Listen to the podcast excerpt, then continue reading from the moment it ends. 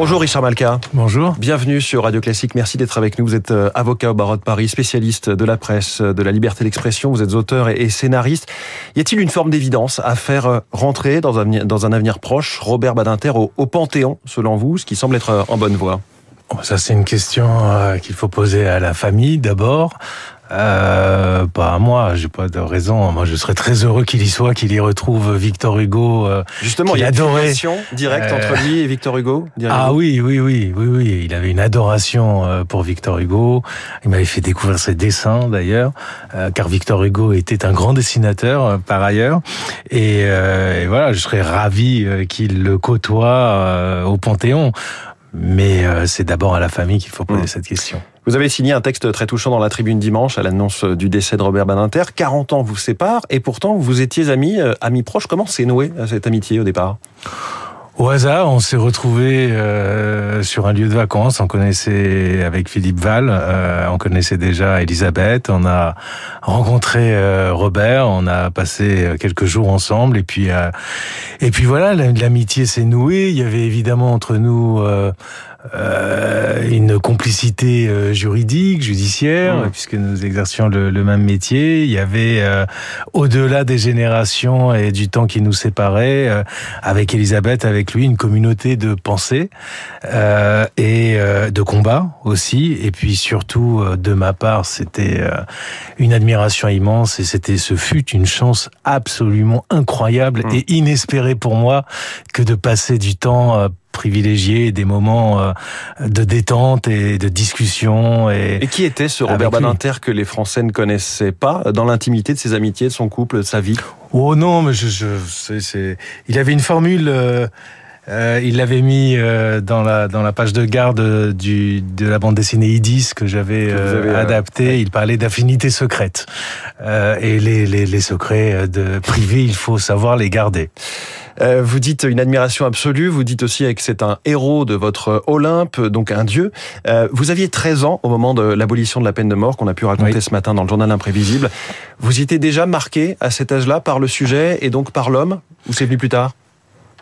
Ah bah évidemment, je m'en rappelle. Vous l'avez suivi en direct. ah oui oui oui, comme adolescent. J'avais mmh. euh, euh, j'avais par ailleurs suivi euh, pour moi l'image, la première image vraiment forte de Robert Badinter, c'est plutôt apostrophe avec Elisabeth, ce couple incroyable euh, littéraire parlant de de, de Condorcet chez Bernard Pivot. ça fait partie de ma mythologie. Mmh ça fait partie de, de, de, de, ce qui marque. Et quand un jour vous rencontrez euh, ces dieux de votre Olympe, c'est incroyable. Vous êtes devenu avocat, je veux dire, pour lui ou à cause de lui, en quelque sorte? Non, je dirais, je dirais pas ça.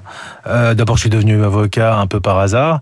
Euh, ça n'a jamais été véritablement une vocation, mais euh, mais évidemment, c'était une des figures tutélaires de cette profession et pour moi aussi. Mmh. Richard Malka, que vous disait Robert Badinter de son histoire personnelle et familiale, son enfance le, destin tragique de la guerre des Juifs ce qui était frappant, euh, ce qui m'a beaucoup frappé dès euh, dès qu'on a commencé à, se voir, c'est effectivement à quel point c'était présent la Shoah, euh, l'extermination. Alors évidemment, il en avait souffert dans sa chair personnelle puisque son, père, son oncle avait été déporté et n'en était pas revenu. Sa grand-mère Edith était morte pendant l'occupation, mais c'était il n'y avait pas un jour où il en parlait pas en fait. Mmh. Et ça restait je, il s'est bâti, il s'est construit sur cette question-là. C'était euh, essentiel pour lui. Et comment voyait-il euh, aujourd'hui, euh, dans cette époque contemporaine, les résurgences de l'antisémitisme? Je, je, pense que c'était tellement incroyable pour lui, tellement euh, douloureux, tellement euh, abominable. Impensable. Impensable de, de revoir cet antisémitisme exploser. Euh, mais ça l'est pour nous tous, mais vous pouvez imaginer, et j'en ai pas vraiment parlé avec lui parce hmm. que on sentait que c'était très compliqué à gérer. C'était trop sensible. C'était très compliqué à gérer après le 7 octobre, je veux dire. Bien sûr. Euh, et euh, voilà, je, c'est horrible. Qu'il ait vécu ça est horrible. Un autre traumatisme, c'est évidemment celui face à la peine de mort, celle euh, à laquelle il a assisté. Est-ce qu'il avait fini par s'en remettre de par le fait qu'il a contribué à cette abolition de la peine de mort en France? Pas totalement parce qu'il continuait le combat en fait. Alors plus en France, mais euh, mais euh, à l'international. Et, il continuait à en parler, à s'engager, à voyager, et à et à, et à signer des pétitions, et à écrire des textes, et à intervenir sur les peines de mort aux États-Unis, en Chine. le combat n'était pas terminé pour mmh. lui comme d'autres, euh, qu'on va évoquer dans un instant. Vous êtes avocat, j'imagine que vous donneriez tout pour euh, écouter ces plaidoiries dans leur intégralité ah oui, oui évidemment, hmm. évidemment. Mais en même temps, euh, je ne suis pas du tout pour que l'on enregistre, que l'on filme Ça, c'était un autre sujet. dans une salle d'audience. Mais oui, bien sûr, bien sûr. On entendait un extrait incroyable dans ce journal imprévisible de, la plaidoirie lors de, du procès de, Patrick Henry. un un avocat évidemment, un professeur extraordinaire aussi. Ça, vous le racontez également.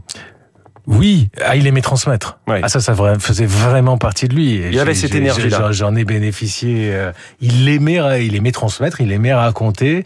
Euh, bah, c'était plus qu'une énergie. Je pense que c'est pour lui, c'était un devoir. Il y avait un devoir de transmission qui l'habitait. C'était un homme habité. Et ça magnétisait l'assistance, les ah élèves forcément en face. Alors moi, je n'ai pas été mhm. euh, son élève, mais je le ressentais euh, à chaque instant. Il aimait raconter, et c'était incroyable qu'il vous raconte l'époque Mitterrand, ou ses différentes rencontres, ou les dessous de la politique. Euh, et il aimait transmettre de l'intelligence, du savoir, de la connaissance. C'était un homme des Lumières. Mhm. Et dans les Lumières, il y a de la transmission en gardant cette vitalité euh, jusqu'à un âge avancé. C'est ça aussi qui était frappant chez lui. Totalement. Avec ses, notamment ses, pièces de théâtre euh, écrites. Euh, et ses opéras. Et, opéras, effectivement, avec Olivier Pi. Vous citez aussi les combats à Richard Malka, qui lui tenait à cœur, car il ne faut pas évidemment le réduire à, la peine de mort, les suppliciés de Chine, d'Iran, d'Amérique, la mm. condition carcérale, le fanatisme, le droit des victimes, les libertés en général. Mm. Tous ces combats sont terriblement actuels. Oui, parce que ces combats-là, euh, les, combats pour les libertés, pour les droits, pour euh, euh, les avancées, les progrès de l'esprit, les avancées de la civilisation, ce n'est jamais acquis. Hmm. Jamais. Je, je, le dis depuis très longtemps. Et si on ne se bat pas, et si on ne combat pas, on les perd. et il en avait une conscience aiguë, et je pense qu'aujourd'hui, plus que jamais, nous devons tous en avoir conscience. Hmm lesquels, euh, parmi ceux que je viens de citer, sont les plus prégnants par rapport à cette figure qui est Robert Badinter ah, Sur bah, lesquels il... Non, mais il n'avait pas envie de, lâcher ah, l'affaire, de baisser les bras. Tous, moi je l'ai entendu parler. Ça, D'ailleurs, enfin, de la condition carcérale, c'est vraiment c'était une préoccupation constante. On est à nouveau là ah, avec une surpopulation record. il faisait des, voyages en Moldavie mm. pour visiter les prisons. Il se passionnait pour cette question, il s'impliquait. Mais la question cardinale, c'est celle de la liberté humaine. La liberté humaine. Euh, quand une voix aussi forte que celle-ci s'éteint, c'est toute la question. Est-ce qu'il y en a d'autres qui entretiennent la flamme avec la même vigueur, la même aura? On voit aussi que dans la classe politique, l'hommage est quasi unanime. Euh, difficile de rassembler aujourd'hui. Euh, c'est un, un homme de conviction de convictions extrêmement fortes et hmm. parfois clivantes. Alors, il rassemble aujourd'hui. C'est intéressant de voir qu'il rassemble. C'est-à-dire qu'on peut avoir euh, dans sa vie euh, des convictions fortes, euh, être clivant et pourtant réunir. Hmm. c'est pas, il n'allait pas dans le sens du vent. il était, il écoutait pas l'air du temps pour savoir ce qu'il fallait penser. C'était. C'est ça qui force le respect mais oui, d'affirmer mais bien sûr. et de tenir des, convictions aussi. C'est cette liberté de conviction. Hmm. Et c'est euh, y compris euh, cette capacité à être absolument seul contre tous euh, parce qu'il répondait à sa conscience. Hmm. Aujourd'hui, vous, vous battez pour les libertés, Richard Malka, et c'est un combat qui est coûteux. Oui, mais c'est un beau combat et qui apporte aussi beaucoup. Euh, que pensait euh, Robert Badinter de ce monde des années 2020, l'Ukraine, Poutine, euh, les droits des femmes? On a parlé de l'euthanasie avec Guillaume Tabar, mais aussi l'IVG qui par endroits dans le monde est, menacé. Il était évidemment inquiet, inquiet comme nous tous, peut-être plus que nous tous. Il parlait beaucoup de la de l'Ukraine. Oui. C'était une question qui l'inquiétait terriblement, mais il venait de là. Euh, de, cet endroit, de, de, cette région du monde, la Bessarabie, aux confins de l'Ukraine, de la Moldavie euh, euh, et de enfin, dans l'empire, dans l'ancien empire russe. il voyait la guerre revenir, ça clairement, et il y avait un effet miroir avec le début de sa vie qui était terrible. Hmm. Et les droits des femmes, par exemple? Il était, il était évidemment absolument sensible. Il mmh. avait, il avait travaillé, connu euh, Gisèle Halimi, évidemment. Euh, il était impliqué dans toutes ces questions-là très fortement, et, vraiment jusqu'au bout. Vous, vous, saluez dans ce texte, euh, dans la tribune dimanche, son universalisme. Est-ce que l'universalisme de Robert Badinter est en danger aujourd'hui? Il était l'enfant euh, de l'universalisme. Ses grands-parents, fuyant la, la Bessarabie, euh, étaient venus en France parce que la France représentait ces idées-là. Hmm. C'était la France, euh, on appelait, qu'ils appelaient la France de Victor Hugo déjà.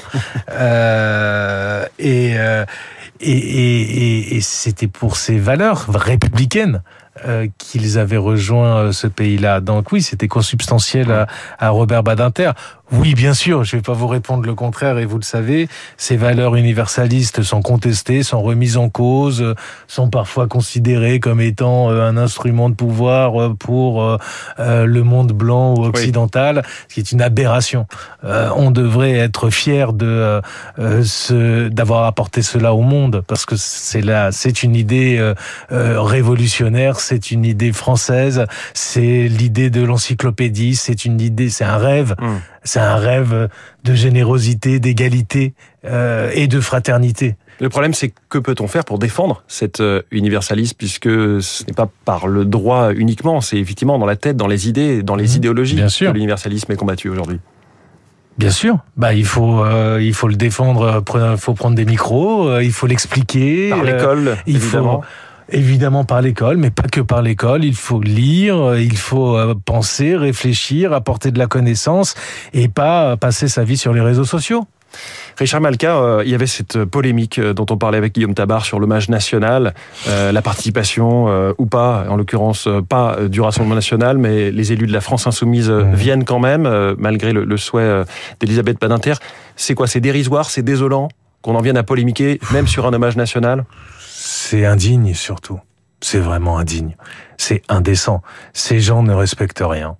Même pas la volonté d'une famille lors d'un décès. Je, les bras m'en tombent. C'est euh, minable. C'est le symbole de cette euh, tempérance qui caractérisait euh, Richard Robert Badinter et, qui a disparu aujourd'hui en politique et dans le débat public? En tout cas, c'est la dignité qui a disparu chez ces gens-là. Merci beaucoup de nous avoir parlé euh, de cette dignité, de cet euh, immense homme qu'est euh, Robert Badinter. Merci Richard Malka. Donc je signale cette BD que vous avez adaptée du livre de Robert Badinter, Idis. C'est aux éditions Rue de Sèvres. Merci d'être venu ce matin en direct sur Radio Classique. Très bonne journée. 8h29 dans un instant l'essentiel de l'actualité.